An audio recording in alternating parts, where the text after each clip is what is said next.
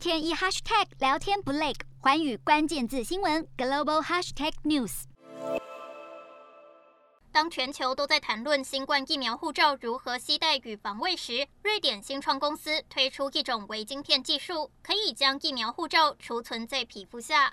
该公司展示一种能够储存疫苗护照的植入晶片，放到皮肤下或拇指和食指之间，晶片可以被任何使用近距离无线通讯的设备读取。该晶片的成本也成为外界关注焦点。业者表示，植入晶片的价格比起一些健康穿戴装置便宜。使用寿命甚至高出十倍。研发人员的目标是将这项技术变得标准化，除了当做疫苗护照外，也允许人们将个人护照、公共交通与消费等资讯扫入晶片并植入人体。